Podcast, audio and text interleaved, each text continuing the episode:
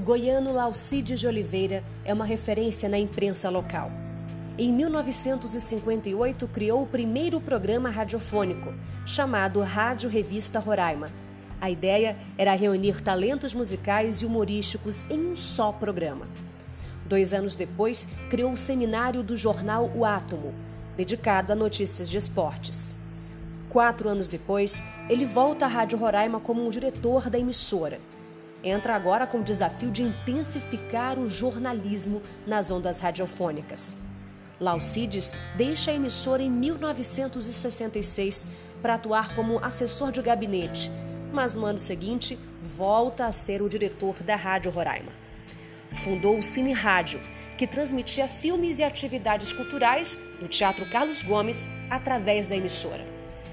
Laucides deixa mais uma vez a rádio, mas sempre com ideias e projetos, afinal, era isso que o motivava a seguir com sonhos e desafios na vida. Em 1973, ele é um dos responsáveis pela publicação do Jornal de Boa Vista. Em 1976, participa da criação do Tribuna do Norte. E nesse mesmo ano, Laucides coordena a primeira emissora de televisão do estado, a TV Roraima, transmitida na época pelo Canal 2.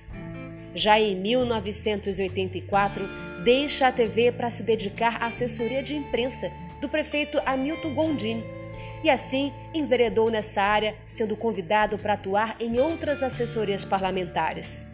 Na década de 90, cria a revista Diretrizes, atua como assessor da Universidade Federal de Roraima em 1995, comanda a comunicação social da Assembleia Legislativa de Roraima, permanecendo até 2002.